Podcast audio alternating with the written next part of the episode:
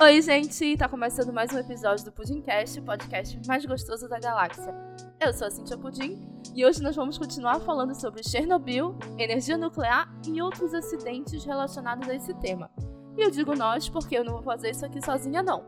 Pela segunda vez aqui comigo, está o André Piazza, do Octanage, o podcast sobre empreendedorismo e inovação. Olá, pessoal. Cintia, obrigado mais uma vez pelo convite. Sempre um prazer estar aqui e seguir falando sobre Chernobyl e hoje explorar tantos assuntos relacionados a Chernobyl que tiveram impacto na vida moderna e a gente nem se dá conta. Preparem-se, teremos mais um episódio de 37 horas. Diferente do que o André falou no episódio passado, ninguém mandou um e-mail pra gente ou mensagem dizendo para ele não participar desse novo episódio.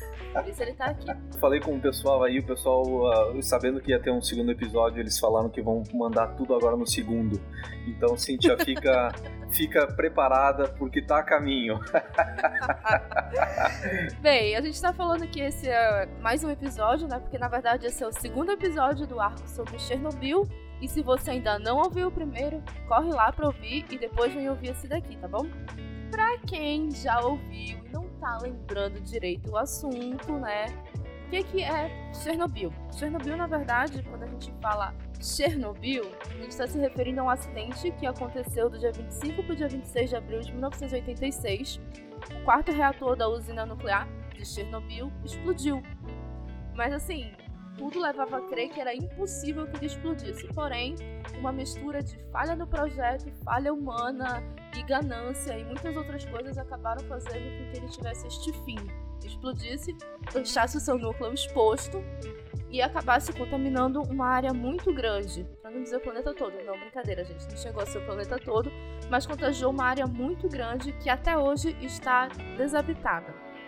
Isso é um apanhadinho rápido do que aconteceu, mas tem muita história por trás.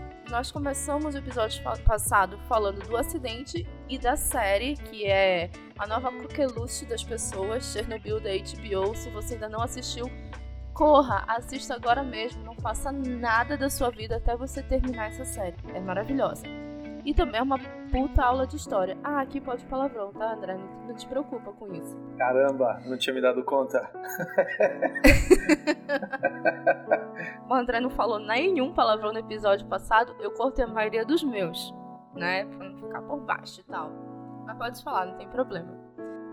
Mas isso é aquele apanhado corridinho. A gente não chegou a aprofundar no tema sobre o impacto do acidente, né, André?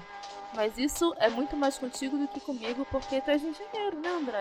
Tu és da área de exatas. Verdade. Originalmente engenheiro eletricista e, e, tenho desde guria aí interesse nessa área, né, da nuclear e tal, uma coisa, um tema fascinante e Chernobyl permite a gente explorar tanta coisa, né? Então tentei preparar alguns itens aí na agenda para a gente conseguir entender o que, que aconteceu em Chernobyl e, e, como é que esse fenômeno acontece na natureza e como é que isso aconteceu também em outras situações né, ao redor do mundo, para dar mais contexto para as pessoas, enfim, que nessas alturas do campeonato, como tu falou, né? Se não assistiram o, o, a série, né, vão lá e assistam porque realmente vale muito, muito a pena.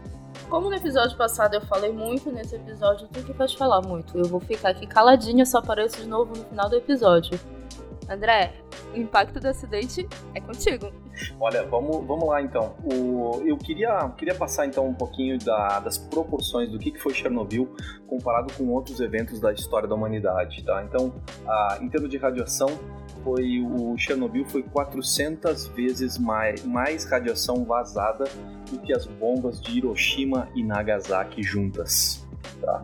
Uh, por outro lado, é outro número que é interessante, que foi uh, de um centésimo a um milésimo da radiação emitida em testes nucleares feitos pelos Estados Unidos e Rússia durante a Guerra Fria nas décadas de 50 e 60. Nossa, e foi tudo de uma vez, né? Foi tudo de uma vez, tá? Por outro lado, é uma fração insignificante daquilo que foi espalhado de radiação pelo mundo durante os experimentos nucleares da Guerra Fria. Então, se alguém tem alguma dúvida da, da importância de, de, de, do fim da Guerra Fria e principalmente do, do fim da guerra, no, da corrida nuclear, é, tá aqui a prova, né? Uma coisa tão, tão impactante como foi Chernobyl é uma fração muito pequena comparada a tudo aquilo que aconteceu entre os anos de 50 e 60, né? Então é realmente para a gente refletir a respeito disso. Dando agora uma proporção entre relações ao, em relação aos custos desse acidente. O governo da Bielorrússia investiu entre 250 a 300 bilhões de dólares em quase 20 anos depois do, do acidente. Então são, são cifras gigantescas, tá? E até uh, me, me espanta um pouco, e uh, eu estou tentando colocar isso aí em proporção de outros números aqui que eu coloquei, né? Então, por exemplo, na época, a Rússia, a União Soviética, investiu 18 bilhões de dólares em termos de, de conter e de limpar o acidente. Hoje, trazendo para valores atuais, isso seria em torno de 35 bilhões de dólares. E a informação é de que eles foram à bancarrota com isso, que eles não tinham mais dinheiro, uh, tiveram que investir o que eles não tinham para poder estancar o, essa situação. E, e, um dado curioso é que uh, atualmente, então, mais de 30 anos depois, 33 anos e alguns meses, uh, em torno de 6 a 7% do orçamento da Ucrânia e da Bielorrússia, dos dois países, vai para justamente são investidos em relação ainda em relação a esse acidente. Tá? E a maior parte disso é em benefícios sociais pagos às vítimas. Então a, a gente tem aí um bolsa radiação instituído nesses países e, e que tem um percentual significativo da população recebendo por conta do, do acidente. Tá? É 6 a 7% do, do investimento do orçamento anual do país. É um número maior do que uh, o percentual que o Brasil investe em educação, que é em torno de 5% do orçamento. Tá aí uma, uma ideia do que, que isso aí representou em custos e que, e de, de, fato, dentro desses números aí, eu lembro que a, a União Europeia negociou com o governo da Bielorrússia uh, deles justamente investirem e fazerem um sarcófago, né? Então, eles, eles negociaram, fizeram um esquema de trocas com o governo da Bielorrússia e colocaram um sarcófago, aquele que está protegendo o reator hoje em dia e que faz, uh, torna possível as pessoas uh, trabalharem na região. Né? Então, embora seja uma, ainda uma zona de exclusão, isso é parte do, do, do tratado, da mesma forma, é, é algo que é uma estrutura aí bilionária que foi colocada ao redor do, do reator para justamente impedir que, que tivesse novos vazamentos e, e até que ao longo dos anos, ao longo das centenas de anos em que vai haver manutenção disso aí, eles pudessem atuar com, com robôs uh, de forma automatizada, né? Então é, é, é realmente significativo ver isso aí para fazer a, as primeiras contenções uh, impedir mais vazamentos de radiação, uh, vários operadores uh, operaram de forma, digamos assim, vendados, né? Eles tinham grandes paredes de chumbo à frente deles, eles não conseguiam ver o, o trabalho que eles estavam fazendo, mas eles eram guiados por gente no, através do rádio que estava vendo o que estava acontecendo no, no, local e permitiram que eles construíssem vedações e tudo mais. Então, realmente, assim, um trabalho magnífico, tanto de engenharia como das pessoas, para poder conter essa situação, né, que foi muito grave na época. Um outro significado muito importante para o mundo atual, o desdobramento aí da, do acidente de Chernobyl, foi a, o colapso do regime da União Soviética. Então, o, tem uma declaração que, inclusive, eles falam, né? Depois de, de cada episódio, eles têm aquele, aquele uh, documentário em que eles mostram os diretores, os artistas fazendo comentários e tal, né? E teve alguém ali que, que citou que tinha um comentário feito pelo Gorbachev que Chernobyl foi o motivo da, da queda da União Soviética. Então eu, eu, dei uma pesquisada a respeito disso, né, para ver exatamente o que, é que aconteceu. E a, eu achei uma citação de um dos ministros, tá, o, o ministro para as relações exteriores, pro, que trabalhava para o Gorbachev. O nome desse cara é Gennady Gerasimov. E, e, a citação dele é que não foi a Glasnost que destruiu a União Soviética, foi o fato do povo ter aberto os olhos e ter visto o tipo de país em que eles estavam vivendo e eles com, começaram a contemplar a própria nação, a história dela de uma outra forma. Então é bem interessante ver como, como Chernobyl foi uma mostra cabal para o povo da União Soviética de que aquilo que o regime colocava e não era exatamente aquilo que estava acontecendo. Né? Então eles, eles falam isso claramente, abertamente nos documentários, que a intenção deles era fazer as pessoas refletir sobre o status quo dentro das organizações. Né? No caso de uma nação inteira. Né? É, é, como o Legasov fala na abertura do episódio, né? O, o, perigo, o maior perigo é que quando você escuta mentiras repetidas vezes, você não consegue mais reconhecer a verdade. Então, que é uma outra forma de dizer, né? Uma mentira repetida uh, um número uh, determinado de vezes acaba virando uma verdade, né? Então, uh, essa, esse significado aí trouxe e mostrou não só para o povo, mas para o próprio sistema de uma forma geral, né? O, o, partido que no primeiro episódio é tão significativo, né? A reunião do partido, como é que isso é, é assimilado internamente, como é que houveram narrativas, né? Na hora todo um discurso aí, não, gente, está tudo em casa, isso aí não é nada a, a, União Soviética aqui, o partido, sempre conseguimos superar tudo, vai dar tudo certo. né? Então, realmente demonstrando que dentro da organização tem um poder muito grande e uh, o fato da gente ter a análise crítica e objetivo daquilo que está acontecendo. Outro ponto interessante da série foi que Chernobyl ocasionou a mudança da percepção global em relação à energia nuclear forma como as pessoas em todos os países começaram a ver energia nuclear e, e como isso desencadeou reações. Então, uh, por exemplo, você tem países como os Estados Unidos em que o, a população realmente não quis mais ter uh, energia nuclear e a matriz energética dos Estados Unidos hoje tem realmente uma participação mínima de, de energia nuclear. É, é realmente muito, muito pouca. É, é, tão curioso isso porque tem outros países como a França que basicamente tem a, a, maior parte da matriz deles é baseada em geração com energia nuclear. Então é bem interessante que, que de países diferentes foram para lados diferentes, mas uh, foi determinante a opinião, sim, a, a opinião da, da, mídia, a opinião pública teve um, um choque dramático nisso. O Brasil, inclusive, durante o período militar, tinha investido em vários projetos, né, nas usinas de Angra, e algumas delas chegaram a sair do papel, outras delas não saíram do papel depois da, da transição para o regime civil, e, e, depois tudo meio que ficou parado. Até porque no Brasil teve a questão do Césio 137, que foi outra, outra calamidade pública que a gente também vai falar ainda hoje aqui nesse episódio, né?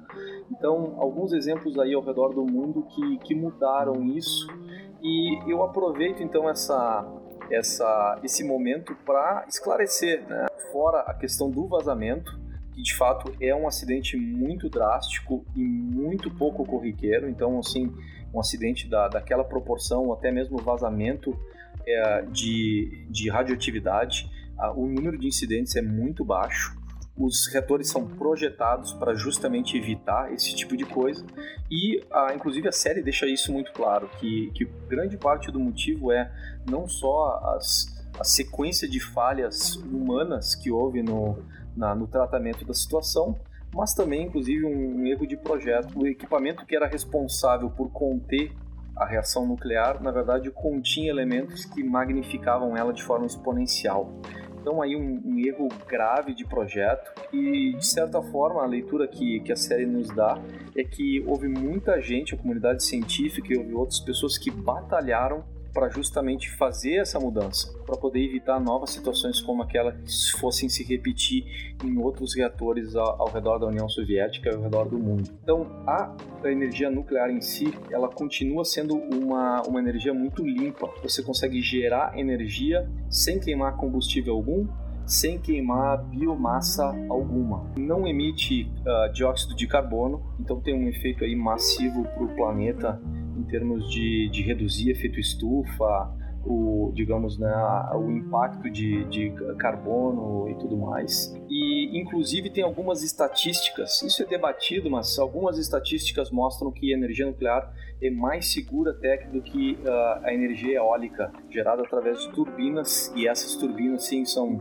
são turbinas grandes, só que elas têm uma como são muitas e são, uh, são espalhadas e elas são grandes, elas têm uma propensão não só a falhar, mas como ocasionar acidentes. Então é, é bem interessante isso, que depende do ponto de vista, né? Eu estou tentando aqui fazer um, colocar, me colocar numa posição mais neutra e trazer fatos de, de todos os lados.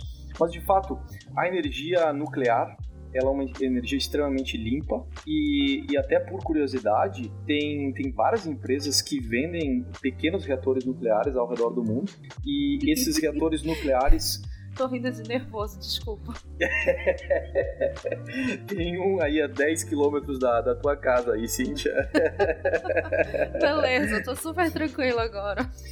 Mas o, de fato, é, eu tô mostrando que isso na verdade atingiu escala comercial. Uh, porque, porque realmente eles são muito seguros se forem tomadas as, as medidas corretas de, de design do, do produto, de engenharia e de utilização.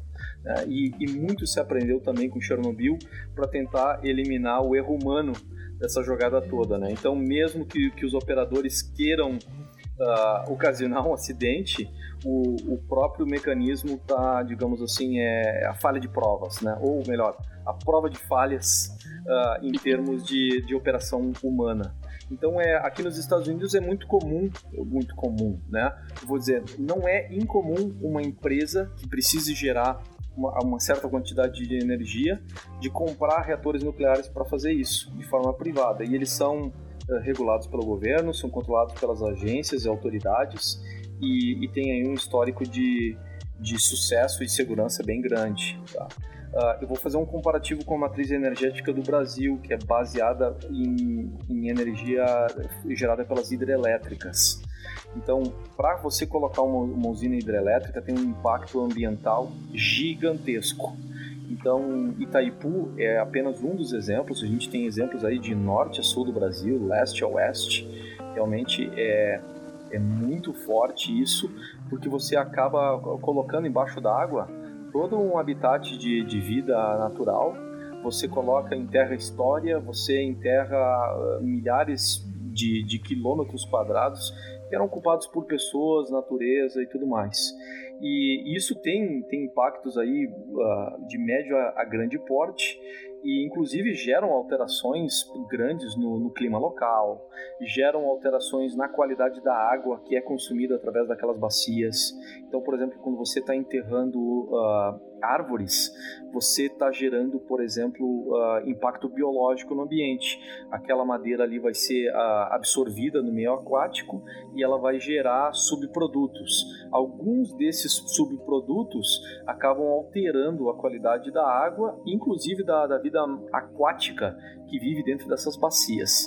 Então é bem, é bem interessante ver que, que no Brasil a gente usou muito desse modelo uma das coisas que, que foi tentado foi, foi fazer o seguinte: a gente tem um potencial hidrelétrico muito grande, então vamos, em vez de fazer grandes, grandes hidrelétricas, grandes barragens, vamos fazer hidrelétricas menores. Então eles começaram com esses uh, projetos de micro hidrelétricas que teriam um impacto ambiental muito menor e elas têm a escala basicamente de, de fechar um, um pequeno rio ou algo que seria um pouco maior do que um riacho. E muita gente fala, usa isso aí como um modelo de sucesso porque para pequenas cidades consegue gerar energia uh, de forma bastante confiável e, e, gera todo um equilíbrio dentro do sistema por ter, por ter esses elementos aí uh, disponíveis. Né? São, são bacias menores, porém uh, acabam, acabam tendo um papel importante aí na, no balanceamento das cargas. Então está feita aí a comparação também com, com o modelo, a matriz energética brasileira, e o fato da gente, de fato, não ter adotado uh, o, a energia nuclear como uma forma importante. Os militares viam isso como algo mais promissor, depois da transição aí acabou se perdendo. Eu tô pensando como é bom ter um engenheiro elétrico aqui nesse programa de vez em quando. Nossa, foi, foi, muita informação. Eu não sei nem se eu consegui captar tudo. Eu espero que sim, eu espero que o ouvinte também. Feito todo esse apanhado, feita essa comparação, André, eu realmente preciso saber o que é, como é gerada energia nuclear. A gente falou aqui no episódio passado, a gente explicou como funciona o reator RBMK, porque foi usado em Chernobyl, mas eu sei que existem outros tipos de reatores. Todos eles vão seguir o princípio básico, todos eles têm, todos eles têm algo em comum, certo? O que é este algo em comum? Exatamente, Cíntia. Esse algo em comum, esse mecanismo é chamado de fissão nuclear.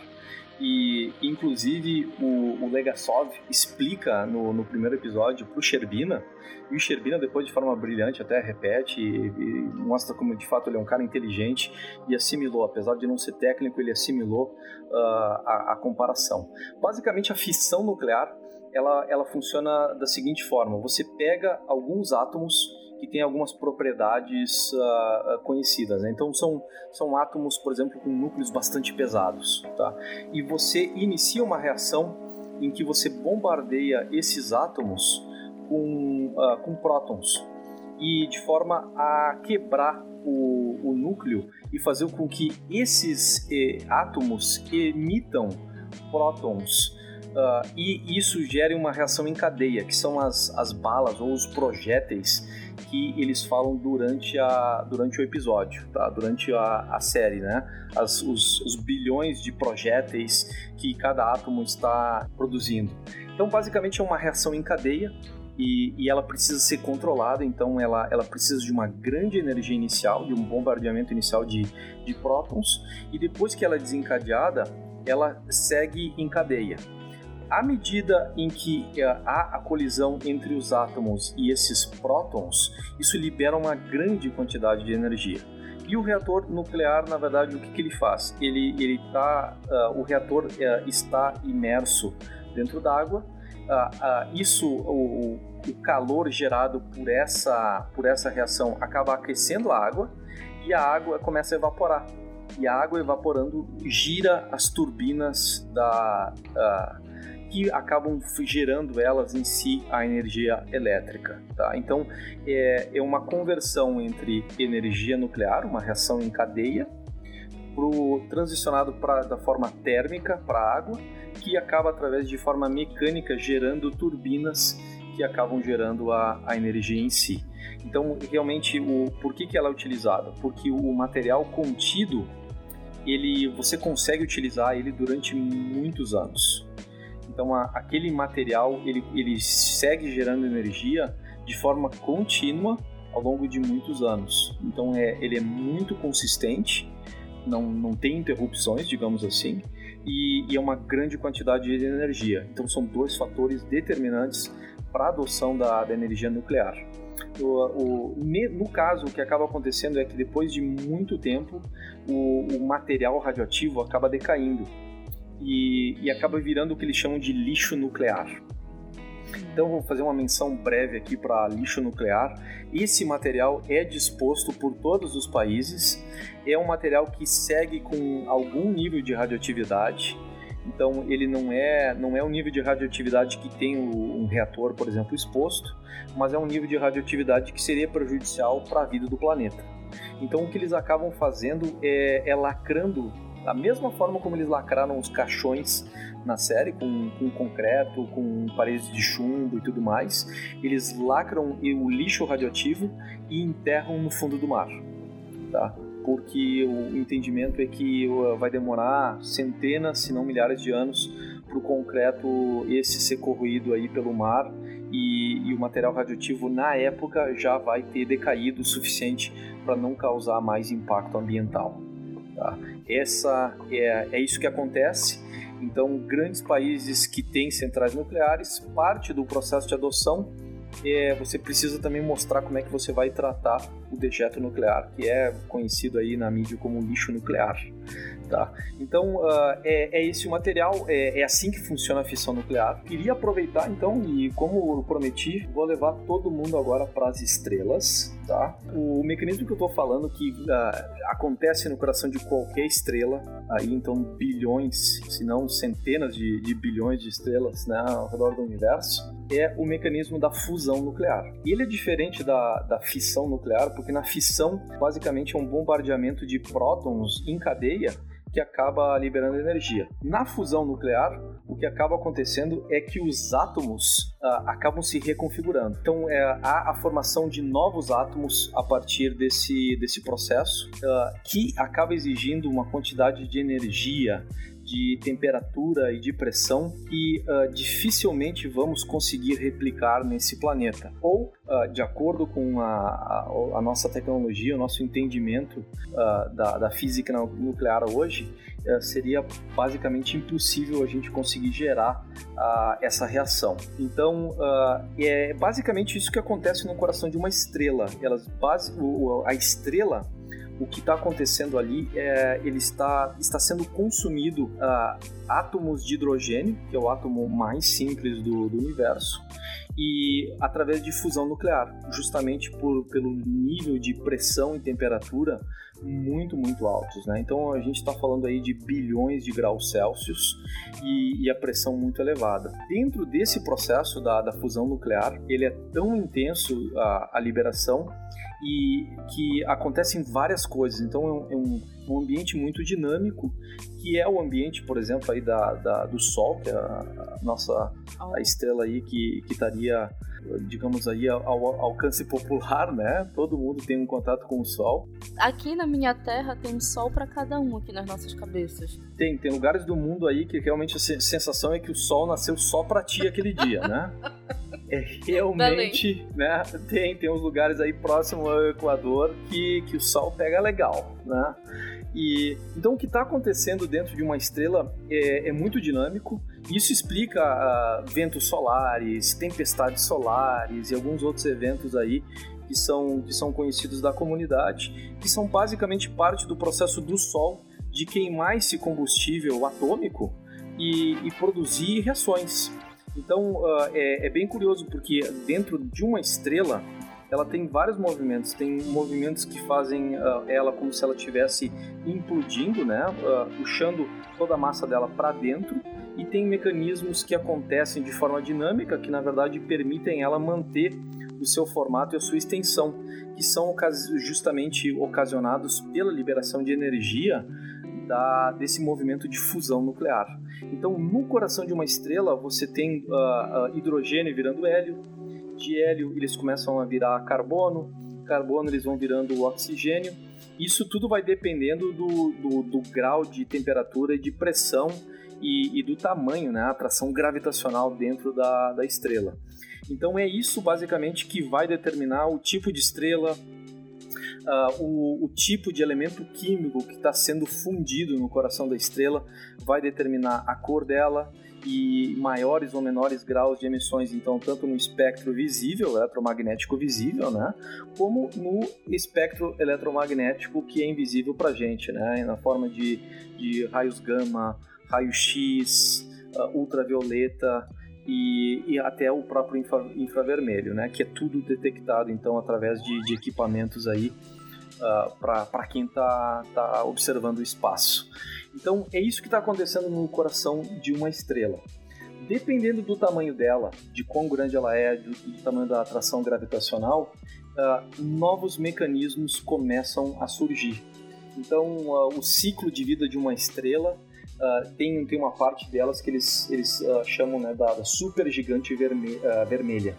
Então, ela, ela emite muita luz no espectro vermelho isso está ligado à, à, fusão dos átomos de hélio tão, que estão ali dentro dela. E notem, né, depois do hidrogênio vem um hélio logo em seguida. Então a, a supergigante vermelha está tá dentro dessa faixa. Se a temperatura começa segue subindo, o hélio começa a se transformar em oxigênio, de oxigênio vai para silício e até em algumas corações de algumas estrelas de silício ele vai para ferro. Então uh, são estrelas que param de emitir muitas vezes uh, luz no espectro visível e elas seguem emitindo luz de outras formas. E o que acaba acontecendo é que um percentual dessas estrelas que, que, tinham esse tamanho gigantesco e que acabaram gerando ferro no seu núcleo, as coisas começam a ficar muito densa uh, no, no seu núcleo e isso acaba levando à formação de diversos mecanismos que vão conduzir aquela estrela a se tornar o que eles chamam buraco negro. Tá? Então, antes de. E esse é um dos mecanismos de formação do buraco negro. Antes da, da estrela parar de emitir luz, uh, então é, ela para de emitir luz ela vira em algumas etapas essa o que eles chamam da estrela de nêutrons, porque ela não emite nada visível, mas ela está emitindo uh, muitos nêutrons como parte desse, desse processo de dela implodir ao redor do núcleo. E a partir daí estaria então um dos mecanismos de formação do buraco negro, que a, a velocidade de um objeto para conseguir escapar dessa massa gravitacional teria que ser maior do que a velocidade da luz. Como no nosso entendimento isso não existe, não existe partícula uh, com, velocidade maior do que a da luz, o que acaba acontecendo é que uh, acaba tudo afunilando em torno dessa massa gravitacional. E aí gera uh, todo o buraco negro e todas as teorias associadas a ele. Então a gente teve aí recentemente a, a primeira foto, a primeira imagem de um buraco negro, que foi justamente uma estrela de nêutrons que, que tem sido acompanhada aí durante vários anos uh, pela, pela comunidade e, e que, na verdade, uh, uh, meio que comprova essa formação, esse mecanismo de formação do buraco negro, que, no fundo, continua sendo uma teoria, mas continua mostrando, né, através dessa, dessas imagens, conseguiu mostrar para a gente que de fato há mecanismos, se não exatamente como a gente descobriu de forma teórica, né, exatamente iguais àqueles acontecendo ao redor do, do universo.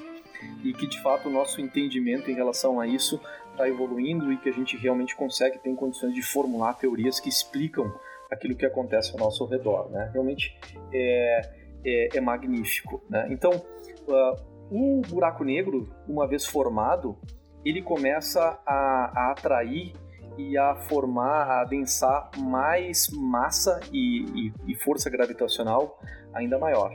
Então tem uma série de, de implicações para isso que, da mesma forma como foi desenvolvido toda a formulação do buraco negro, o entendimento de como é que ele acontece, estão sendo também formuladas teorias a respeito do, do, da consequência disso. Então, uma das teorias fascinantes é de que no centro de cada galáxia tem um, existe um buraco negro gigantesco. E, e aí, claro, a primeira reação é aquela reação de opa, então a gente tá, estamos todos, né, um, uma estrela de cada vez, um planeta de cada vez, estamos indo todos sendo conduzidos para aquele buraco negro, né? O que em parte seria verdade. Uh, por outro lado, é, é bonito de ver isso porque quando eles fazem simulações e, e, começam a surgir esses buracos negros que acabam gerando galáxias ao seu redor. Na verdade, o que mostra é que a, o papel buraco, desses buracos negros é que eles estabilizam as galáxias. E sem os buracos negros, na verdade, o, o, o mundo, o, o universo, iria de volta para aquele estado, digamos, único em que toda a massa está aglutinada ao redor de um, de um ponto, né? Então, eles têm um papel, né? Parte dos cientistas hoje admite que o, os buracos negros têm um papel na formação das galáxias e eles têm um papel fundamental na formação da vida, porque justamente eles equilibram o ambiente de forma que possam surgir uh, planetas, de forma que possam surgir sistemas estelares como o nosso e planetas orbitando ao redor disso, de forma que sejam propícios à vida tem uma outra parte desse mecanismo que é muito interessante, que é o que acontece com o buraco negro depois que ele começa a aglutinar toda essa massa. Então, tem aquele filme Interestelar. Não! É proibido falar desse filme no pudim. Ah. ele tem toda uma história. Eu, eu falei, Cintia, olha, eu falei, ó, no segundo episódio vão vir 20 e-mails do pessoal falando, ó, não pode, o cara, olha ali, ó, tu dá um espaço pro cara. Inclusive eu. Primeira coisa que o cara faz é vai lá e menciona justamente o que não pode falar. Ai, pra quem não tá sabendo ainda dessa história, tipo, o André é porque muitos episódios atrás é, nós estávamos conversando sobre coisas científicas e coisas que a gente não fala no dia a dia, e aí mencionaram esse filme. Aí eu disse, ah, eu não gosto desse filme porque, usando uma analogia bem básica, o filme parece que a ciência e o roteiro vêm de mãos dadas. De repente parece que a ciência tropeça, cai e o roteiro continua. Então, tipo, o filme deixa de ser ficção científica para virar total fantasia. Uhum. Aí começou uma discussão enorme minha com outro participante que ele sumiu por alguns episódios do Pudim. Boatos de que fui eu que deixei ele na geladeira, mas eu disse não pode falar desse filme aqui. Tá certo. E sempre gera discussão. Mas assim, tipo, porque é um filme muito bom até certo ponto, né? Mas tá, eu deixo, eu deixo falar. O, eu, eu, vou, eu vou pegar fazer uma pequena permissão aí de 30 segundos, só para dizer que, na verdade, eu concordo contigo, Cíntia. Ele. é, ele, ele te, inclusive, mostra eu, no, no making off do, do filme, mostra justamente que eles, eles contrataram consultores. Teve, teve um cara, um físico, que inclusive passou para a equipe de, de efeitos especiais a, as equações do buraco negro e eles inclusive falaram, eles criaram um buraco negro de, um, de uma forma especial para ter um, um, efeito visual maior e tudo mais. E, e, isso que tu acabou de descrever, Cíntia, foi exatamente o que eu senti. Foi tipo assim, ó, tá tudo indo, tipo assim, a, a, a, a exibição gráfica mais magnífica que a gente viu de um buraco negro nas telas, né? Até que tem um pause. E aí alguém colocou a pausa ali na, na ciência Aí tem vários momentos ali de, de, de fantasia e tal, que, que realmente é, estão contando uma história e tem, tem um papel emocional aí importante, né? É, né? E, e, no final disso, alguém tira o pause, né? Volta o play e aí volta com, com mais realidade. Que é, um, enfim, uma forma de, de contar uma história dentro do, do universo. Então, final das concordo contigo, teve isso aí. E, e assim, eu só estava mencionando o, o, filme justamente por essa exibição de forma magnífica do, do, do buraco negro. E, e, desse processo que basicamente. Uh, quando você está no, no o que eles chamam de horizonte de eventos, que é essa trajetória na qual você é capturado pelo buraco negro, o que, que é que você vê ali dentro? Então, uh, na verdade, tem gente que diz que você só vê um feixe de luz contínuo. Uh, as pessoas se perguntam o que, que acontece com, com os átomos que estão sendo aí deglutidos. Você mantém a consciência, você, enfim, uh, aquilo ali é, é, perdido, é reorganizado, o que, que acontece? Então, tem algumas pessoas na comunidade científica que teorizaram que o, o buraco negro segue emitindo partículas ao redor dele de forma perpendicular. E esse seria um, um, feixe, na verdade foi dessa forma que eles conseguiram avistar os primeiros uh, candidatos a buraco negro ao redor do universo. Então é como se fosse o buraco negro é como se fosse uma forma de é, um aspirador de pó no, solto no universo, tá? Que ele vai reciclando aquela matéria toda e ele vai expelindo matéria através, uh, através da sua reação. E que essa matéria, segundo alguns, então assim, a teoria atrás da teoria, né, tá tudo encadeado aqui, a teoria seria de que a vida teria surgido através disso, de, de reações como essa, em que houve um processo de reciclagem de material e esses elementos emitidos são elementos mais simples e eles acabam, na verdade, uh, propiciando o surgimento da vida. Na verdade, volto, são elementos mais complexos e muito mais propícios à formação de, de vida ou de, de uh, partículas eh, orgânicas essenciais à vida ao redor do universo. Então tá aí a ligação misteriosa que existe entre o átomo e, e o buraco negro e a origem da vida. Nossa, é, é, foi uma viagem isso. Eu não sei como a gente começou falando de uma coisa tão boa, Chernobyl, chegou Interestelar, que é tão ruim. É brincadeira, gente. Mas é, eu só queria fazer um adendo, né? Que esse ano nós vimos a primeira foto de um buraco negro, né? E ele parece com o quê? Ele parece com um pudim. é, alguns viram o formato do Brasil ali, né? Na, naquela. Na, na, na, naquela. Na parte negra ali do centro, né? Naquela parte escura do, do, do centro ali, o, alguns viram o formato do, do Brasil, né? Mas uh, sim, é verdade, ele tem o formato de, de um pudim, né? E, então, assim, para fechar essa parte sobre fissão nuclear, fusão nuclear, o espaço, uh, uma nova teoria, né? E aí eu vou levar vocês para um, uma outra dimensão, literalmente, que é que alguns, uh, algumas pessoas acreditam que se estamos sendo visitados por alienígenas, a forma como eles conseguem energia para chegar até aqui é, é através de, de combustível uh, nuclear. E no caso, para conseguir atingir velocidades necessárias para fazer essas viagens, seria de fato uh, são, são energias maiores do que a gente consegue através dos reatores uh, de fissão nuclear. Então seria através de mecanismos de fusão nuclear. Então eu menciono isso como curiosidade, talvez até uma, uma pequena bizarrice, né? E, mas para falar de um outro assunto que foi que abalou a comunidade científica algumas décadas atrás, que, que foi o anúncio desses dois cientistas que, que tinham, eram, tinham uma reputação bem grande dentro da comunidade científica, que foi o, o Pons e o Fleischmann. O Pons e o Fleischmann fizeram um anúncio ainda lá no, no final da década de 80 de que eles tinham conseguido fazer fusão nuclear dentro da Terra. E isso abalou a comunidade científica porque é aquilo que eu falei, os cálculos são de que a gente não tem a, a energia necessária para iniciar o mecanismo da fusão nuclear. E esses dois caras conseguiram fazer isso num laboratório e conseguiram conter essa, essa reação.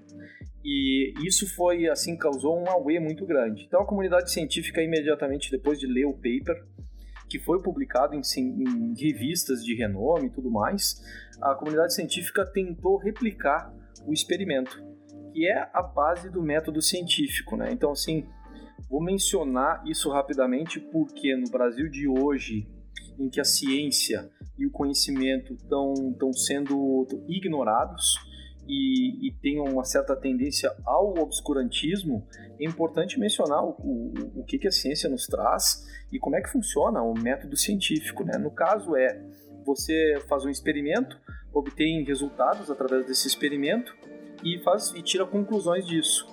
E a beleza do método é que ele é para ser replicável. Então, outras pessoas utilizando a, a, o, o, mesmo, o mesmo equipamento, utilizando as mesmas técnicas, uh, uh, utilizando os mesmos materiais, conseguiriam replicar o experimento.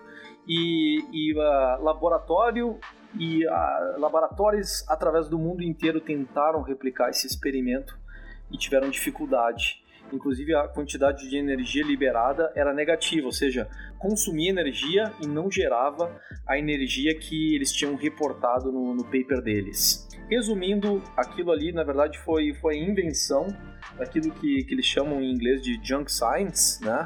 Uh, que é, digamos assim, é, é ciência feita para enganar pessoas. Uh, eles, eles foram uh, teve um ostracismo aí de ambos, né? Então tanto o Pons como o Fleischmann tiveram que recolher o time de campo e, e, foram, e foram execrados pela comunidade porque foram vistos como dois mentirosos.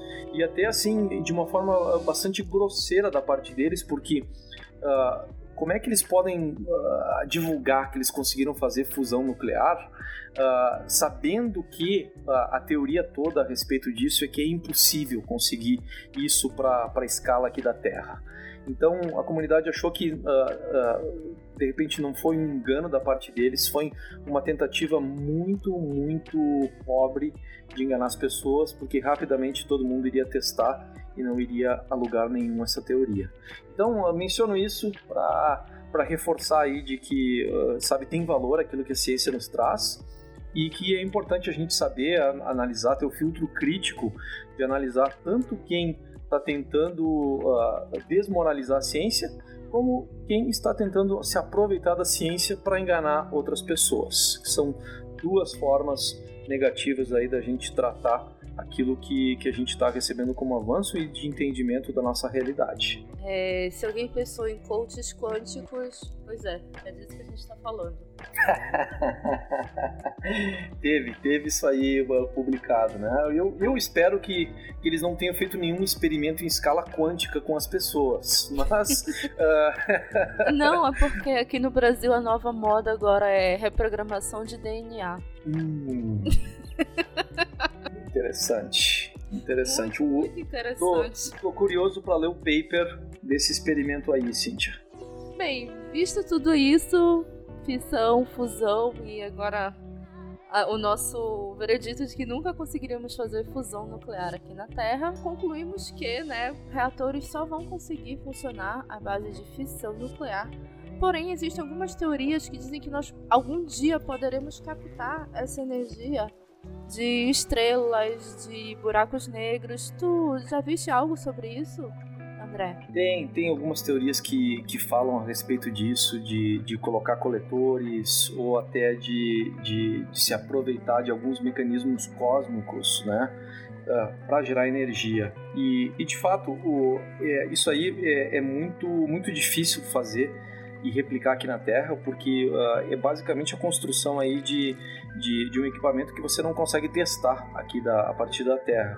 Você conseguiria desenhar ele, construir, teria que enviar, e tudo isso tem, tem custo aí de, de milhões de dólares, e aí depois de estar tá lá no espaço é que você conseguiria testar. Então, é o tipo da tecnologia aí que vai evoluir em, em, escala uh, de forma muito devagar, né, uma forma muito lenta, devido justamente a isso tudo que eu, que eu falei, né, o custo do projeto todo, a dificuldade em testar e, e até uh, de repente a gente precisa ter outros elementos, né, que são uh, fundamentais para chegar na para essa tecnologia de fato conseguir gerar energia outros mecanismos que ainda não foram descobertos ou ainda não foram dominados. Então, vou, vou dar um exemplo, fazer uma metáfora. Né? A gente só conseguiu ir para o espaço porque a gente tinha desenvolvido microprocessadores capazes de, de lidar com dados e fazer cálculos que, que nós, uh, em escala humana, a gente não conseguiria fazer com, com tal velocidade. Então, daí a essência toda do, do espaço, você precisa ter como uma tecnologia de base o microprocessador.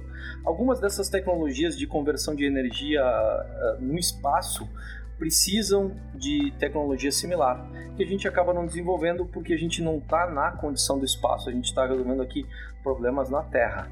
Então esse aí é o meu, meu comentário em relação a isso aí, Cintia. Quanta viagem que a gente fez agora, né? A gente foi até para o espaço, mas vamos voltar para a Terra Vamos voltar. Vamos ver. Eu escolho um país, tu me contas alguma coisa relacionada à energia nuclear nesse país, tá bom? Vamos lá, tá fechado. Japão. Fukushima, acidente que aconteceu em 11 de março de 2011, uh, ah, super recente. Ele foi consequência dos tsunamis que aconteceram na costa japonesa e uh, houve o derretimento de três reatores e diversas explosões de hidrogênio, que é subproduto do aquecimento da água. Tá? Ambos, uh, ambos uh, todos os, os acidentes, esses três derretimentos de reatores, tiveram uh, a escala 7 de impacto nuclear, segundo a escala feita pela Agência Internacional de Energia Atômica.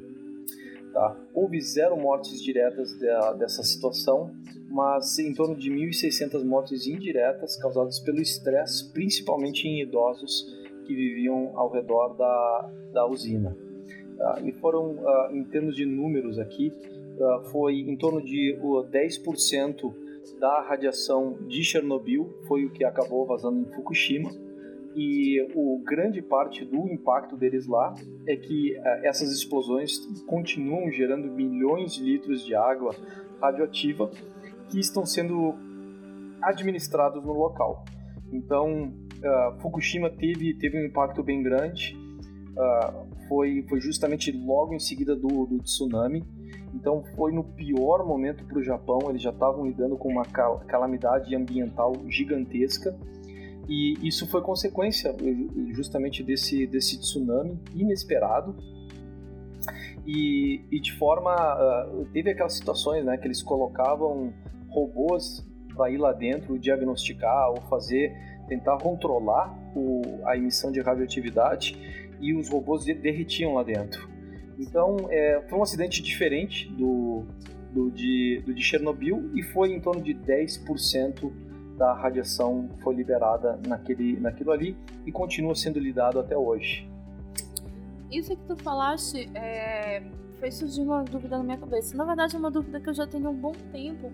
Eu já li a respeito, mas eu nunca entendi direito. Tu falaste que está sendo gerada essa água radioativa, né? Assim como também é, foi gerada em Chernobyl, já que o reator fica mergulhado em água, o que é feito com essa água? Tipo, a água que está em contato ali direto com esse material, ela não fica contaminada? E o que que, o que, que se faz com essa água? Não pode jogar direto para o mar, né? Então, o que que acontece? Não, não, não pode. No, no caso de um reator uh, no, uh, normal, o que acaba acontecendo é que a água e o reator estão isolados. Tá? Então, o reator ele fica blindado, que é, digamos o seguinte, a, a, a radiação que, a, as reações químicas que estão acontecendo ali dentro, elas ficam isoladas do exterior. Então tem, tem esse isolante. No caso de, de Chernobyl, foi exatamente isso que rompeu. Foi, foi o rompimento dessa proteção, expôs o reator e aí a radiação vem, vem para fora. Tá? Então, num reator convencional funcionando como tem que funcionar, a água que está ali ela não é radioativa porque ela não tem contato uh, e, não, e não é contato físico, ela não tem contato atômico com a reação que está acontecendo dentro do reator. Ela tem simplesmente uma ligação térmica. Ela é aquecida pela, por essa reação. Tá? Então, é por isso que, que essa água acaba, acaba, digamos, não sendo contaminada. Na prática, a gente sabe que, que a radiação a radiação é um, é um fenômeno que, que, rompe as barreiras. Então, por exemplo, você coloca chumbo, que é um, é um átomo bastante pesado, é um metal, uh, digamos que tem oferece uma liga contínua, então você consegue conter boa parte da radiação. Por outro lado, uh, há pequenos vazamentos de radiação. Isso é, é natural do processo, você consegue aí uh, eliminar 99,9999999%, mas nunca é exatamente 100%.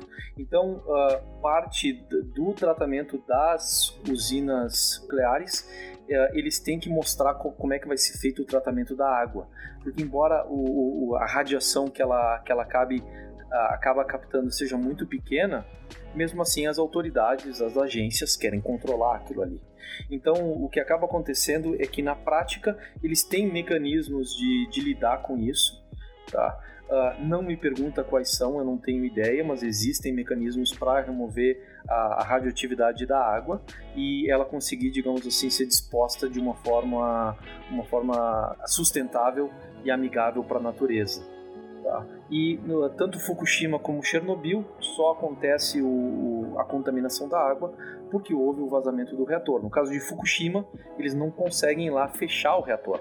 E, e, o reator está em contato com a água e de alguma forma não, não me pede o mecanismo, essa água continua jorrando e continua sendo contaminada de forma contínua.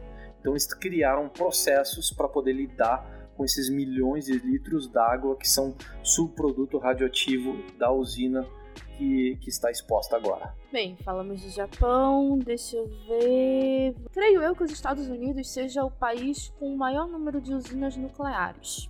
Pelo menos algumas pesquisas que eu fiz, que eu, eu vi isso. Então, houve alguma coisa nos Estados Unidos também, André? Teve, teve um acidente que aconteceu em 28 de março de 1979 e aconteceu na, na cidade de Harrisburg, na Pensilvânia. Uh, o nome da usina nuclear deles lá era Three Miles Island e uh, foi em escala 5 dentro da, daquela, daquela escala né, de, de 1 a 8, foi, foi escala 5 esse aqui. Uh, foi, foi um acidente muito menor, tá? Então 36 mil pessoas viviam no, rádio de, no raio de 5 milhas ao redor da, do reator. E o que acabou acontecendo foi um pequeno vazamento de radioatividade. 2 milhões de pessoas foram expostas a uma dose de radiação inferior a de um raio-x. Tá? Então, quando, quando a gente vai no dentista ou quando você eh, vai fazer um raio-x por qualquer motivo, né? a dose de radiação que você está recebendo ali as pessoas, 2 milhões de pessoas foram expostas a uma dose menor do que aquilo ali, tá? Então, um, aí para todos os padrões e tal, foi um acidente muito menor, mas de qualquer forma, como há vazamento de radioatividade, o evento em si, embora tenha sido contido e tenha sido pouco, mas mesmo assim o evento em si é significativo. É aquilo que eu falei, né? As agências levam muito a sério essa questão do vazamento de radioatividade e é por isso que a gente tem apenas alguns exemplos para falar, a gente não tem milhares de exemplos para falar, como é o caso, por exemplo, de um acidente de trânsito, em que morrem aí quase 50 mil pessoas de, no, de acidente de trânsito no, no Brasil, né? E, e, são exemplos muito maiores aí e, e nocivos para a nossa sociedade, né? Então, estou pegando aqui exemplos globais e foi dá realmente para contar nos dedos. Esse daí eu nunca nem tinha ouvido falar. Não sei se eu não fiz meu dever de casa direito, mas eu nunca tinha ouvido falar de Three Miles Island. Hoje em dia, tudo ok por lá, né? Ou ainda é zona de exclusão? Na verdade, tudo ok ah, na, na maior parte do planeta, inclusive todos os lugares do mundo que continuam usando energia no, uh, nuclear como fonte de, de energia. Uh, a, a, gente tem exemplos aí na França, a maior parte deles, da energia deles é uh, energia nuclear, e você não tem, não tem histórico de acidentes nucleares no, na França. Então aí há décadas rodando assim. Né? Então realmente é, é, é para te ver as proporções e, e, até tem, tem a questão da mídia, né? A, a, a, mídia, a opinião popular, a opinião pública acabam, acabam realmente uh, sendo impactadas por, por essas imagens, por essas histórias, né? Tanto que a gente só tá aqui, Cíntia, porque Chernobyl conseguiu criar essa, esse impacto na gente.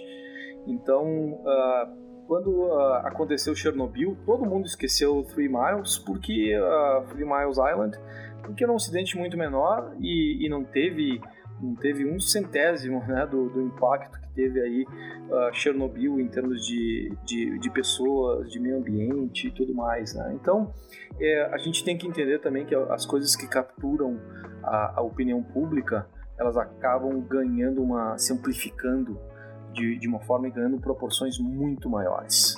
Mas infelizmente o Brasil não está completamente blindado a acidentes radioativos, não é? Nós temos aqui Angra dos Reis, mas houve um acidente que não foi diretamente ligado a Angra foi em Goiás, se não me falha a memória. Acho que tu sabes disso melhor do que eu, né, André? Olha, eu, eu era guri e, e eu vi isso acontecer então na então 13 de setembro de 1987. Aconteceu o pior acidente radiológico da história. Tá? Não, não chegou. Uh, ele é radiológico porque não, não veio de origem de um reator nuclear, mas ele veio de origem de um equipamento para uh, para fazer raio-x. Então, duas, duas pessoas, Roberto dos Santos Alves e Wagner Mota Pereira, se aproveitaram da ausência de um guarda para roubar equipamento de uma clínica de radioterapia que estava abandonada. Uh, as pessoas que, que fecharam a clínica, elas sabiam que essa, esse equipamento estava lá dentro e elas estavam trabalhando com as autoridades para fazer a remoção disso. E como parte do, do processo, eles tinham um guarda para cuidar do estabelecimento. Então, esses dois se aproveitaram da ausência desse guarda, roubaram a máquina e começaram a desmontar esse equipamento. E o que acabou acontecendo é que no, centro desse, desse equipamento existe uma cápsula que contém o Césio 137. Então eles começaram a, a, desmontar, chegaram na cápsula e romperam a cápsula. Então eles começaram a, a lidar com o Césio e em seguida eles começaram a ter episódios de vômito, a, a inchar alguns dos membros e inclusive uh, foram ao médico, foram uh, sendo, uh, sendo tratados em clínicas e isso foi tratado, diagnosticado e tratado pelas clínicas como se fosse um, envenenamento através da, da comida. Então, ingeriu algum, algum alimento ruim e eles estavam tendo uma reação desse tipo. Tá? Foi esse o tratamento que eles receberam. infelizmente, não uh, não estavam preparados para fazer o diagnóstico e entender que tinha uma, uma situação aqui eh, nuclear muito mais séria. E isso foi o que determinou a amputação parcial dos dedos de um dele e de um, e de um antebraço, né? o, uma, o que, que teve contato direto com o césio. Então, essa cápsula que contém o césio, é, quando expõe o césio, ele tem um, um brilho azul cintilante que realmente fascina as pessoas e que foi, na verdade, o determinante para uh, ah, acabar espalhando o Césio ao redor de Goiânia em muitos, em muitos pontos ao redor da cidade. Tá? Esse brilho é uma manifestação do efeito Cherenkov, que foi inclusive colocado no, na minissérie de, de Chernobyl, que é a ionização do ar ao redor do material radioativo. Então, uh, cinco dias depois, apesar do, de todos os sintomas que eles estavam experimentando, eles seguiam desmontando e eles acabaram revendendo o equipamento para um ferro velho, que era o cujo dono chamava-se Devair Alves Ferreira. Tá? Ele acabou vendo a cápsula e achou que se tratava de algum material valioso ou até sobrenatural e levou aquele azul de, de brilho cintilante para dentro de casa. E ele começou a, a dar, inclusive, por, por pedaços né, do césio dar para a família e para amigos levarem para casa, tá? porque aquele material era, era fascinante. Tá? Então, uma, muito, várias outras pessoas começaram a ficar doentes e, e nesse processo todo aí uh, ele acabou revendendo para o segundo ferro velho. Tá? Uh, a filha do Devair, que se chamava Lady das Neves Ferreira, ela tinha seis anos na época, ela acabou espalhando o césio na pele, e inclusive assim, numa brincadeira, até mostrava para a mãe dela, falando: Mãe, olha que bonito esse brilho azul aqui na minha pele. E, e ela acabou uh, não apenas expondo na pele, mas uh, eles tinham espalhado o césio em cima de uma, de uma calçada e ela acabou sentando na, na mesma calçada e ela estava comendo um sanduíche. E o sanduíche foi, foi, uh, foi contaminado com césio, césio radioativo. E ela acabou ingerindo, então, uh, césio também uh, dessa forma, né, na forma do, do alimento. Uh, o que acabou acontecendo é que é, ela foi uma das quatro vítimas fatais desse, desse acidente. Todas essas vítimas fatais estão relacionadas a esse primeiro ferro velho do, do Devair, tá? e todos os quatro tiveram mortes realmente difíceis por infecção generalizada. Tá? Então é realmente assim uma, uma forma muito difícil de, de, de convalescer e de falecer, no final das contas. Então, faleceram a, a, a Leite, faleceu a mãe dela, a Gabriela Maria Ferreira, que foi quem notificou as autoridades em 28 de setembro de 1987. Tá? Ah, quando isso veio a público no dia seguinte, teve um, um, um, professor visitante no hospital em que ela, ela levou esse material que, que tinha e eu, eu não sei uh, o quanto disso foi coincidência, mas ele estava visitando e ele tinha um contador Geiger, que é o, o contador que justamente uh, caiu na, na, opinião pública, né? Essa, essa expressão, contador Geiger, por, justamente por causa do, do acidente com o, o Césio 137. E ele acabou uh, uh, percebendo que se, se, tratava de material radioativo e começou a tentar uh, isolar o material que eles tinham recebido. Tá? No final das contas, quando isso foi anunciado para o público, em torno de 130 mil pessoas foram examinadas com esses contadores e 250 delas foram identificadas com algum grau de contaminação através da pele. Tá? Os dois que iniciaram todo esse processo, né, o, o Roberto e o Wagner, acabaram morrendo décadas mais tarde. E eles tiveram uma variedade de sintomas, entre eles cirrose, enfisema, em ambos os casos depressão grave um material é, é, e, e, e, realmente uh, uh, episódios de alcoolismo e tudo mais. Então, assim, realmente o, uh, foi, foi uma guinada na vida das pessoas envolvidas. Né? Então, o material contaminado foi encontrado não apenas na clínica, nos ferros velhos, nas casas das pessoas que levaram partículas do césio para casa, no próprio hospital também, que foi prontamente isolado. Então, a Gabriela percebeu que esse material tinha problema e ela colocou dentro de um saco plástico e trouxe para o hospital, que foi que possibilitou, digamos, a notificação das autoridades. E, e, por estar dentro do saco plástico, na verdade, o material conseguiu ser uh, rapidamente isolado. Então, acabou não, não contaminando ninguém no hospital, não teve problema nenhum. Né? E eles acabaram encontrando mais material, e eu achei curioso isso, até para mostrar né, o, o, que é a curiosidade humana e, e como isso, na verdade, espalhou uh, de uma forma inesperada. Então foram três ônibus, 42 casas, 14 carros, 5 porcos e 50 mil rolos de papel higiênico foram encontrados contaminados. Tá?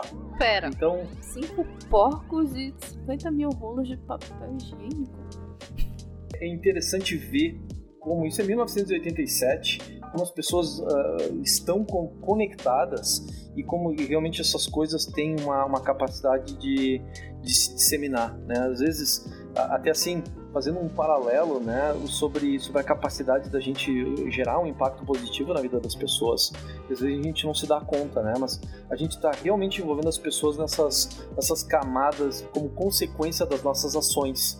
E, e aqui no caso, né, é, era um material radioativo. Então, ah, houve um filme feito no Brasil em 1990 chamado Césio 137, O Pesadelo de Goiânia. Foi, foi feito pelo, pelo cineasta Roberto Pires. e ganhou o Festival de Brasília de 1990. Tá? Teve um episódio do Star Trek que foi inspirado uh, no acidente de Goiânia. Uh, de, e esse episódio foi, foi gravado em 1994. E então, assim, uh, acabou sendo bastante conhecido. Como eu falei, foi o pior acidente radiológico da história da humanidade. É, eu lembro que um tempo atrás, antes mesmo da série Chernobyl, eu cheguei a assistir uma reportagem que eles entrevistavam algumas pessoas que ainda estão vivas, né? E que passaram por. É, foram contaminadas ou conheceram, conheceram pessoas que foram contaminadas. E algumas fazem tratamento até hoje, só que algumas delas não têm nenhum tipo de amparo pelo governo. Isso é bem complicado, porque os tratamentos não são baratos. Mas eu nunca cheguei a me aprofundar tanto sobre esse acidente. Mas é, é aquele lance, né? É descaso das pessoas que fecharam a clínica é curiosidade das pessoas que estavam lá dentro, é a vontade de mostrar para o outro aquele objeto novo e brilhante. Acaba que a ciência é linda, é maravilhosa, ela é praticamente infalível, só que a falha vem na forma do ser humano, não é?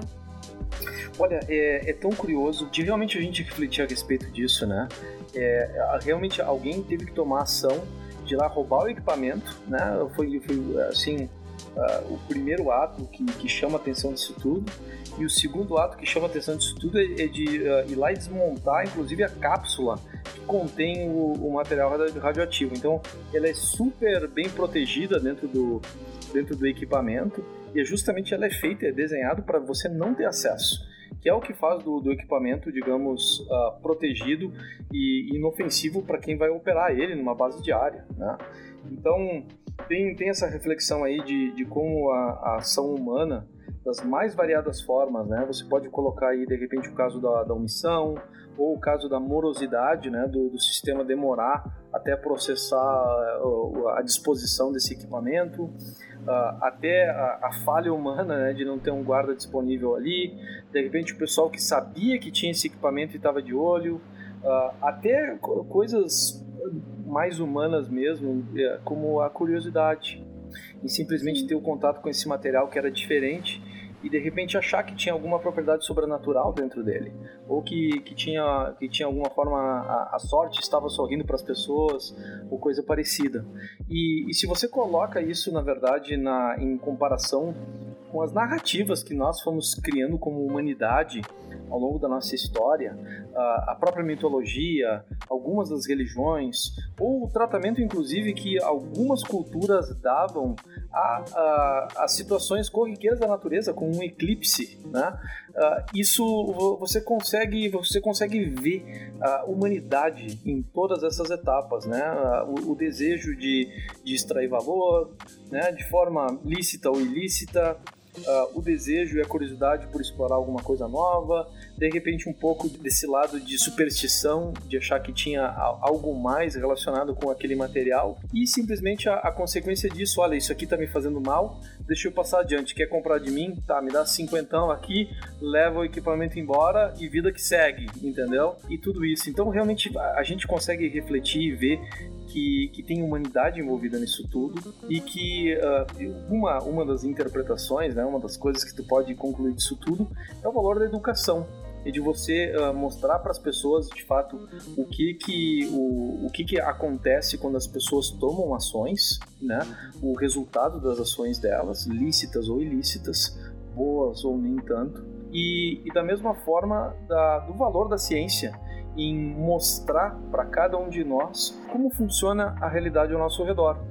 E, e, poder desmistificar algumas dessas coisas que acontecem ao nosso redor e mostrar que na verdade tem um, um, um, grau de naturalidade enorme a respeito delas. Então hoje em dia a gente tem alguma educação a respeito da, de radioatividade em parte em função desses, desses grandes acidentes. Se não, isso aí talvez até hoje tivesse sido lidado pelos governos ao redor do mundo de, de forma muito mais privada, ou até fosse conhecimento que só tivesse disponível aí em, uh, em curso superior ou coisa parecida, né? Então acabou caindo na, na opinião pública e, e houve uma, uma, um grande reconhecimento da, da, do impacto que isso aí poderia causar. Né? Isso tudo é valor de educação. É você entender como é que funcionam essas coisas, o impacto que pode ter, como você precisa lidar numa situação de um acidente desses, quais são as etapas que você precisa seguir para adotar esse tipo de tecnologia, o, o que está acontecendo de fato e como é que isso pode ser usado de forma benéfica para a humanidade. Né? Então, assim, eu reflito bastante a respeito disso, né? Como, como engenheiro, uh, sabe? O, uh, hoje em dia até não, não exerço a profissão, mas reflito muito, né? Não, não só em relação à radioatividade, mas em relação à própria tecnologia, né? O que, que isso aí significa para nós, para cada um de nós, para as pessoas que a gente ama, para as pessoas que estão do outro lado do mundo e assim por diante. Posso fazer uma pergunta completamente aleatória? Pode. Por que tu não trabalhas mais na área? Ah, senti isso aí em um outro episódio do Pudim. Mas é porque dá pra ver que tu realmente gostas desses assuntos. Pra, pra poder entender, né, o meu interesse e minha curiosidade natural disso é, sabe, desde, desde muito jovem eu tinha interesse por isso aí, era fascinado e queria entender mais. Então eu, eu acabei virando engenheiro justamente porque eu queria entender mais disso, eu tinha uma fascinação e eu gostava de ver a aplicação prática da, dessas coisas no dia a dia e eu queria também poder participar disso, projetar equipamentos, enfim, lidar com tecnologia. Eu tinha uma, uma fascinação muito, muito grande. E, e, tudo isso começou, em parte, foi, foi quando em 1989 meu pai comprou um computador, ainda era na época da, da reserva, né, na, na época em que uh, não, não, era possível importar computadores para o Brasil, a gente só podia comprar uh, equipamento produzido localmente. Meu pai comprou um computador e eu fiquei absolutamente fascinado pela máquina e pelas possibilidades. Então comecei a, a programar ainda jovem e, e, e, realmente fazer intenções. Jovem, radical programar. né? Em 1989, né? Vamos colocar ali, tem, tem 20 anos isso, né? Então, 30. É, eu quero ver, me perdi nas contas aqui, Cíntia, tá? Tem, tem 30 anos, tem 30 anos disso, tá? Então, uh, é, falei, bah, vou, vou ser engenheiro e tal. E, e, vou, quero me envolver com isso aí, quero, quero projetar, quero construir, quero ver como é que isso aí acontece tudo, né? Então, foi essa fascinação no, no coração do jovem que o levou a, a virar engenheiro. E aí você, você passa pela, pela faculdade, você, enfim, começa a trabalhar na área, comecei a fazer também meus projetos de, de engenharia e tudo mais. Uh, acabei sendo empregado então numa empresa que, que uh, produz e vende computadores. Isso aí me levou, então, me levou, me trouxe para os Estados Unidos, que é onde eu moro hoje, e me levou aí a trabalhar com centros de desenvolvimento de tecnologia espalhados ao redor do mundo. E nesse processo todo foi um processo em que eu aprendi muitas coisas, foi super legal, mas ao mesmo tempo aquela fascinação inicial uh, um pouco se perdeu. Então, da mesma forma como, uh, eu, sabe, eu sou super animado por entender essas coisas todas e discutir, e ainda acho fascinante essa parte da, da física e tudo mais, uh, houve um momento na minha carreira que eu percebi que, que como engenheiro eu não estaria atingindo os meus objetivos pessoais e profissionais. E foi nesse momento aí que eu resolvi mudar de carreira e trabalhar com marketing. Então foi, foi uma guinada na minha carreira, uh, foi uma, uma guinada legal, não, não me arrependo, mas uh, é, é aquela história, né? Você, você tira Uh, você sai da colônia, mas a colônia não sai de você, né? Então é, é, é, a mesma forma com, com a engenharia, né? Você, você segue com o coração de engenheiro e sempre disposto aí a entender como é que as coisas funcionam e, e eu percebo hoje, né, que um dos valores disso e que me traz de fato hoje aqui ao podcast contigo é o valor de educar, é de, é de dividir isso aí, é de uh, distribuir opiniões, de, de convidar outras pessoas a formularem pensamento crítico, a de repente inspirar alguém que possa estar nos uh, escutando, a de repente, uh, sabe, tomar ação em relação a essas coisas que a gente está tá discutindo. E principalmente no, no mundo de hoje, que, que temos aí alguns fatos uh, levando ao obscurantismo e, e formulação de, de, ideias assim medievais a respeito da, de outras pessoas, de grupos e, e, até da própria ciência, né? Eu acho que é importante a gente realmente uh, mostrar o valor disso através dos fatos e, e trazer isso e, e, deixar que as pessoas extraiam as conclusões da, da, da, forma que elas julgarem possíveis, né? Que eu acho que é, é esse o, o, grande barato disso tudo. Você aprende com os outros e você formula as suas próprias opiniões e a partir daí você toma as suas próprias ações, né? De repente é esse aí o plano de ação do, do coach quantum, né? O, o coaching quântico, né?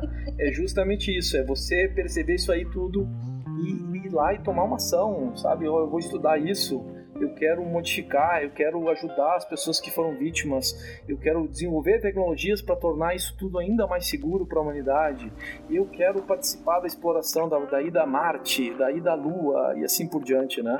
Uh, enfim, a inspiração que a pessoa tiver no coração dela a partir, enfim, da nossa conversa. Eu, eu, sinto que é uma necessidade a gente conversar a respeito disso. Eu admiro muito a tua inocência de achar que o coaching quântico vai falar alguma coisa de ciência de verdade. é, olha, deixa, deixa o pessoal fazer, fazer né? É, é uma forma, e eu, eu entendo, né? Eles querem criar algo diferente, algo que chame atenção e aí acabam surgindo esses nomes, né? Mas é, isso aí é modinha, vai, vai passar. E dá um ano depois aí, no, no pudim, 50 e poucos aí, não, não vai. Vamos estar tá falando de outra coisa, não do, do coaching quântico, né? Nem existe. O cara diz que é coaching, diz que é quântico, já pra mim já deveria ir pra cadeia. tem coisa pior para ir pra cadeia, viu? Tem, tem outras oportunidades à frente aí dos coaches quânticos. Não, na verdade, o problema é que essa galera tá enganando os outros, sabe? Com um monte de jargão científico, dizendo que dá para ganhar dinheiro e dá para reprogramar o seu DNA para ser um vencedor. É, e, e, de fato é, é triste, né? E, e, a gente precisa dizer com, com todas as letras, né? A reprogramação do DNA não, não é algo que a gente domine e, e não é algo que, inclusive, a, a, a gente a, seja uma técnica disponível comercialmente, né? Então, é, é, é, o tipo da coisa que, que, de fato, alguém que tem educação e tem um pensamento crítico, naturalmente vai ter essa reação de, de dizer, olha, isso não existe, Uh, e, e, já ir adiante, não, não captura atenção nenhuma dessa pessoa. O, eu acho que o, o problema todo é, é, primeiro, você não ter educação suficiente para poder virar página quando você vê esse tipo de coisa, né? Então, ou seja, o golpe funciona porque tem um público, né? E o segundo é quem vê isso aí e aceita, né? Uh, e, e falar, uh, tudo bem, deixa assim, é uma forma de perpetuar isso, né? Então, uh, eu vejo assim, o, o sabe, uh, realmente me dá me dá pena de ver que as pessoas estão estejam partindo para isso aí. Em parte é, é, pouca educação, em parte é, é, desespero e busca de uma solução por um problema que existe. Elas não estão encontrando uma solução. Então, assim, em parte eu, eu vejo essa, essa necessidade humana de, de preencher uma, um problema, uh, buscar uma solução que, que não encontraram. E eu vejo também a questão da, das pessoas Uh, se, se não tem público para essas coisas, o golpe se transforma. Então é, é, impressionante ver isso que as pessoas continuam caindo em todo tipo de golpe, né? desde jogadas de marketing até coisas muito mais sérias. E, e, hoje a gente tem condições de lidar com isso porque a gente está conectado, a informação está disponível e a informação corre. Eu espero que a gente, como sociedade, consiga modificar essas coisas todas para que não tenha, daqui num horizonte de anos, não tenha mais deputado abusando da, do, do, pagamento de contas do poder público né, para colocar dentes novos. Uh, que não tenha gente utilizando a mídia para vender uh, óleo de cobra, como eles falam aqui nos Estados Unidos. Né? E, e que as pessoas sejam educadas o suficiente para buscarem soluções viáveis, né, alternativas viáveis aí para solucionar os seus problemas. Mas vocês sabem que não seria Pudimcast se não tivesse um momento bizarrices, não é? Então, vamos às bizarrices. Vocês sabiam que Chernobyl quase aconteceu em Cuba? Ah, é? Essa foi uma notícia que eu vi poucos dias depois de sair a série Chernobyl. Eu nem acreditei, eu pensei que fosse fake news, mas não, não era. Existe uma cidade nuclear chamada Juraguá, que foi um sonho atômico de Fidel Castro. Ele copiou o modelo da União Soviética e gostaria de ter sua própria cidade nuclear. Porém, com o acidente de Chernobyl, o plano foi cancelado, né? Mas ela, essa usina de Juraguá começou a ser construída em 1980, como eu falei antes, seguindo o modelo da usina de Chernobyl. E o plano original, além da usina, claro, você deveria ter uma cidade lá perto, como existe em Pripyat, né? Só que é muito caro. Cuba não tinha esse dinheiro, então as coisas foram esfriando, né? O que era para acontecer muito rapidamente já não, já foi dando aquela esfriada. E aí, como eu falei antes, teve o acidente e essa, essa ideia foi completamente abandonada. A cidade ainda tá lá, ela não é uma cidade fantasma, existem pessoas morando lá e a construção está completamente abandonada. Então, se você estiver em Cuba, se você quiser visitar uma usina que não tem nada radioativo, você pode ir lá em Juraguá, conhecer e mandar foto para nós é mais seguro do que ir para Chernobyl, eu acho. Mas se você quiser se aventurar, você pode ir para Chernobyl, porque existe um turismo macabro radioativo por lá, que nós chegamos inclusive a citar no episódio passado. Um dos caras grandes da política da Ucrânia, que eu, desculpa, não vou lembrar quem foi, mas se vocês forem no episódio passado eu falo exatamente quem é. Ele fala que eles precisam transformar a fraqueza deles na força. E eles querem abrir para o turismo uh, os arredores da usina. Já existe esse turismo, mas agora com o lançamento da série multiplicou assim por milhões a procura. Então, eu creio que se vocês quiserem ir para lá, vocês vão precisar agendar com antecedência. Olha, o, é o tipo da coisa, né? Tem um potencial destruidor gigantesco, mas ao mesmo tempo, quando é bem, quando é bem projetado e bem executado, tem, não, não acontece coisa nenhuma. Né? Então, é, é, de fato, tem uma parte disso é a confiança e a, que a gente deposita na mão das autoridades para controlar e gerir isso aí. E, infelizmente, quando essa, essa uh, confiança não é uh, não tem reciprocidade da parte das autoridades, acabam acontecendo eventos, né? Para nossa sorte, são raros. Inclusive, eu estava pesquisando aqui a respeito de, de Angra dos Reis, Angra 1 e Angra 2 no Brasil e, e acabei achando algumas curiosidades. Uh, tá disposta a explorar isso aí no, no episódio, Cintia? Tô, claro, tô disposta a tudo, só vai. Então vamos lá. Uh, o Brasil tem apenas duas usinas nucleares, Angra 1 e Angra 2, responsáveis pela produção de 3% da energia do, consumida no país. Em Uhul, comparação. Pera, 3? 3%. E olha a comparação. Nossa. Itaipu gera 15% da energia elétrica consumida no Brasil. Angra 1 entrou em operação em 1985 e Angra 2 em 2001.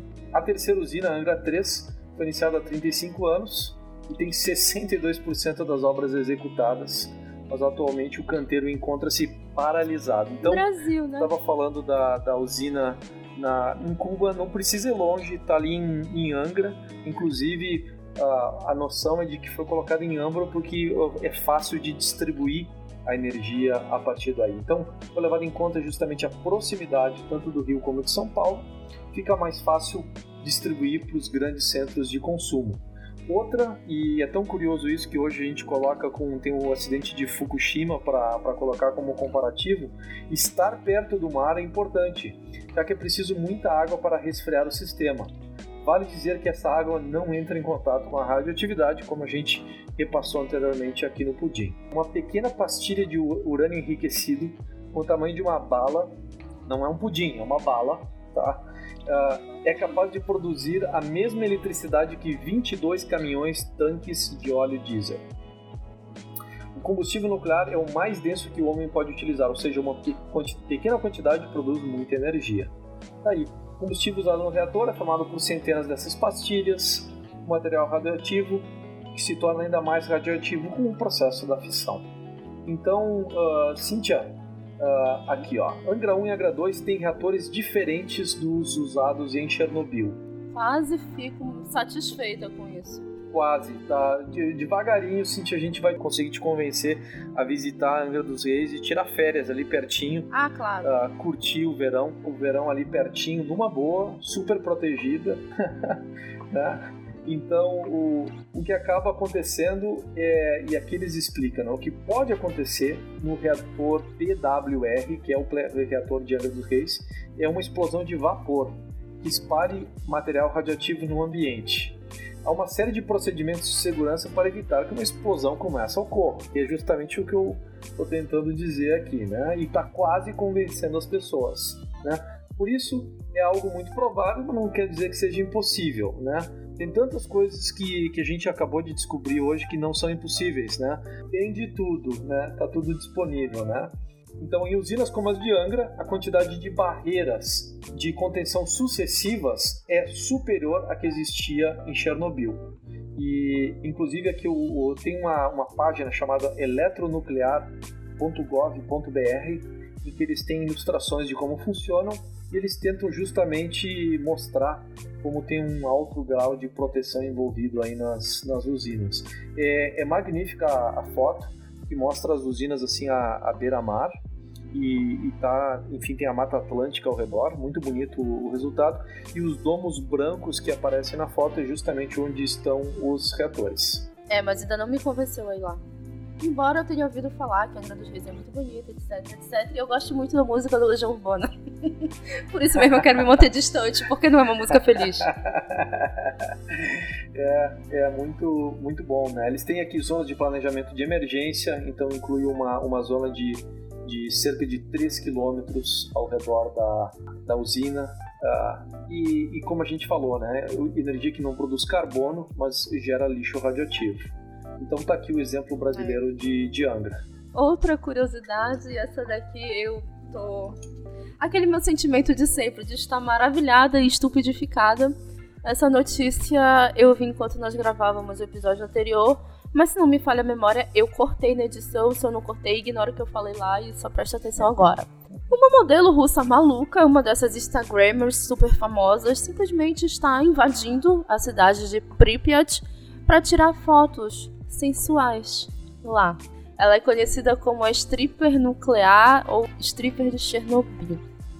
Aquilo ali é uma zona de exclusão, é para proteger as pessoas. A doida vai lá e tira a roupa. Eu já chega de humanidade pra mim, sério, já chega. Vem logo meteoro. Vai, vai demorar, viu, Cíntia? Vai demorar para chegar, mas, ah, mas enfim, até lá a gente, a gente vai seguir aí vendendo óleo de cobra, óleo de boto e, e aquilo que as pessoas querem consumir, né? Então, uh, tem, tem demanda, né? Uh, vai, vai ter quem oferte. Basicamente é isso aí, é uma coisa que a gente, talvez a maior lição de, de marketing é justamente o equilíbrio entre, entre demanda e suprimento, né? Essas duas forças aí determinam o mercado. Para quem ficou curioso, é só jogar na internet stripper nuclear, né? Mas basicamente ela não foi tão bem recebida pelas pessoas, né? Saiu uma notícia de que caso a Ucrânia está começando a produzir uma vodka chamada atômica, que ela é feita com matéria-prima tirada ali da zona de exclusão. Estão pegando matéria-prima da zona de exclusão e transformando em vodka, cara. Não existe nada mais russo do que isso. Mas, não, simplesmente não. É loucura. Mas eu tomaria, hein? Fica a dica. Tem que aproveitar, né? Agora que fizeram todo esse trabalho de mídia e de divulgação, alguém tem que aproveitar uh, e colocar um produto aí para as pessoas consumirem, né? É impressionante, mas é assim que funciona. É impressionante, eu fico me perguntando por que as pessoas são loucas. Lembrando que eu sou de uma terra que as pessoas têm que cozinhar uma folha por sete dias para ela deixar de ser venenosa. É, é aquilo, é a humanidade. É aquilo que a gente viu, Cíntia. É, as pessoas têm curiosidade, as pessoas querem alguma coisa diferente, as pessoas querem sentir aventura, entendeu? Então faz, faz parte desse contexto aí, né? É. Para quem ficou curioso, na verdade foi um grupo de cientistas britânicos e ucranianos iniciaram um projeto de plantação agrícola na zona de exclusão de Chernobyl. O centeio e a água extraídos dessa zona deram origem à vodka atômica. E dizem que não é, apesar do nome atômica, não é tão nuclear assim. Não sei, mas se vocês quiserem mandar para minha casa, aceito, ó. Sou corajosa como Manisoba. Tá ah, aí, mas assim, é... os cientistas dizem que a destilação do centeio ligeiramente contaminado e da água garante que as impurezas sejam removidas. Ou seja, na verdade, você vai estar tomando uma vodka comum que foi descontaminada. Tipo, ela era radioativa, mas foi descontaminada, saudável. Café da manhã. Acho que faz parte do barato da, de consumir esse produto aí. é. Com o brinde da vodka atômica, nós estamos encerrando este episódio. Brincadeira, gente. Ouve que ainda tem recado. O episódio foi muito bom. Eu estou muito feliz, estou muito contente e satisfeita. É, vocês vão ouvir um episódio de mais ou menos uma hora e vinte, mas na verdade eu e o André conversamos por quatro horas aqui, enquanto nós estávamos muito empolgados falando sobre, sobre envenenamento, coisas nucleares e etc. Nós começamos a falar das comidas quase radioativas da nossa Terra, que provavelmente vai nos gerar um episódio no futuro, porque como eu falei antes, eu sou de um lugar que ferve uma planta por sete dias só para ela deixar de ser venenosa, para a gente poder consumir. E o André é de um lugar. eu vou tentar falar, calma. E o André é de um lugar que eles limpam a carne do porco com que bom. É, é, assim, para ser muito claro, é o intestino grosso do porco que é limpo com passadas sucessivas através da que boa. É que boa, que boa mesmo, que boa. É, sim, eu, eu, eu não queria fazer propaganda para a empresa, mas é a forma comercial. Não, não é a forma comercial na, na, qual se encontra o produto, né? mas para você que chegou aqui e nunca ouviu nenhum dos nossos episódios, nós estamos em pudimcast.com.br. O André já fica aqui o convite para o André participar mais vezes, que André, desiste, não vão mandar e-mail ou mensagem ou comentário dizendo para séries daqui porque a tua contribuição é maravilhosa. Esse Pessoal, não se deixem, não, não se deixem levar pela Cíntia. A Cíntia é, é uma host fantástica aí. Obrigado mais uma vez pelo convite. E quem quiser mandar e-mail aí reclamando, fica à vontade, pessoal. Nós vamos levar numa boa. Se vocês quiserem saber por onde nós estamos, é só seguir as nossas redes sociais para vocês não perderem nenhuma das nossas atualizações. O site é o pudimcast.com.br, o Facebook é facebook.com.br pudimcast. Temos um canal de divulgação direta no Telegram, que é o t.me barra pudimcast. Toda vez que sai novidade no site ou episódio novo, eu coloco lá. E nós também temos um grupo para conversa, que é o Pudim Chat, no Telegram, t.me barra pudimchat. O grupo tá meio parado esses tempos e tal, porque o Pudim tinha sumido. Então, se você quer agitar as coisas, é só entrar lá e falar com a gente. Não sei se vocês sabem, mas nós temos um financiamento coletivo que ajuda a pagar as contas do pudim, porque gera contas sim. É possível contribuir a partir de 5 reais lá no PicPay. Se você quiser conhecer nossos planos, é só ir picpay.me barra pudimcast. Os planos vão de 5 a 50 reais, tá bom? Tem recompensas diferentes, então, por favor, escolham lá que cabe no bolso, a mais legal, e mandem ver. Mas se por acaso não der para assinar um plano mensal, não tem problema, dá para fazer uma contribuição avulsa pelo picpay.me barra Pudim. É claro que se você quiser contribuir com a gente sem dinheiro, também pode. Consumindo o nosso conteúdo, claro, e mandando pros amiguinhos, pros inimigos, pro crush, pra professora, para quem vocês quiserem. É só compartilhar nosso conteúdo e já vai ajudar a gente pra caramba. Então, antes de encerrar, encerrar o assunto Chernobyl, tem uma coisa que eu não lembro se nós chegamos a falar, mas a série Chernobyl é a mais bem avaliada da história no site IMDb. Se você ainda não assistiu, assista agora mesmo, não é? André, se as pessoas quiserem te ouvir, trocar uma ideia contigo, como é que elas fazem? Pode ir lá no Octanage. O Octanage é combustível para inovar e empreender. A gente está disponível em todas as plataformas de podcast e a gente, nosso conteúdo é entrevistas com empreendedores, empreendedoras, gente que, que começou negócios do nada, gente que tinha um sonho, uma aspiração, foi lá e fez acontecer esse projeto. A gente conversa com essas pessoas para entender quais são essas dificuldades que as pessoas passaram, como é que elas fizeram para superar isso, quais as dicas que elas têm para quem está começando agora. E a gente fala também de conteúdo de inovação. Então, coisas que eu vivo na minha rotina profissional, coisas que, que eu acho interessante e acabo repassando no podcast como conteúdo de, de inovação, como conteúdo de empreendedorismo, como conteúdo relacionado a startups. Está lá disponível para vocês também no website octanage.com. Mais uma vez, Cintia, obrigado pelo convite. Foi um prazer estar aqui contigo e falar sobre esses temas magníficos aqui no Pudimcast.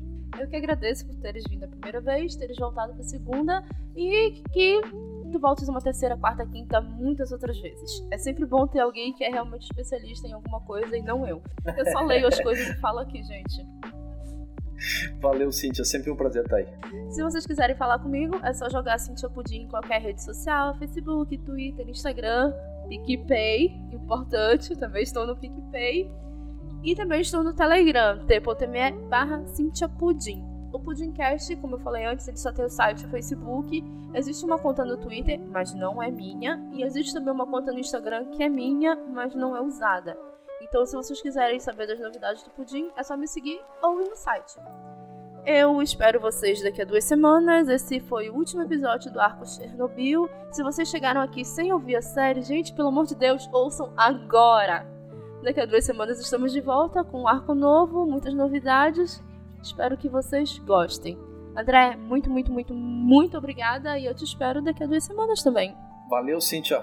Quero estar à disposição aí daqui a duas semanas aí para o próximo episódio. Encontro marcado. Vejo vocês em duas semanas. Beijo, beijo. Tchau, tchau.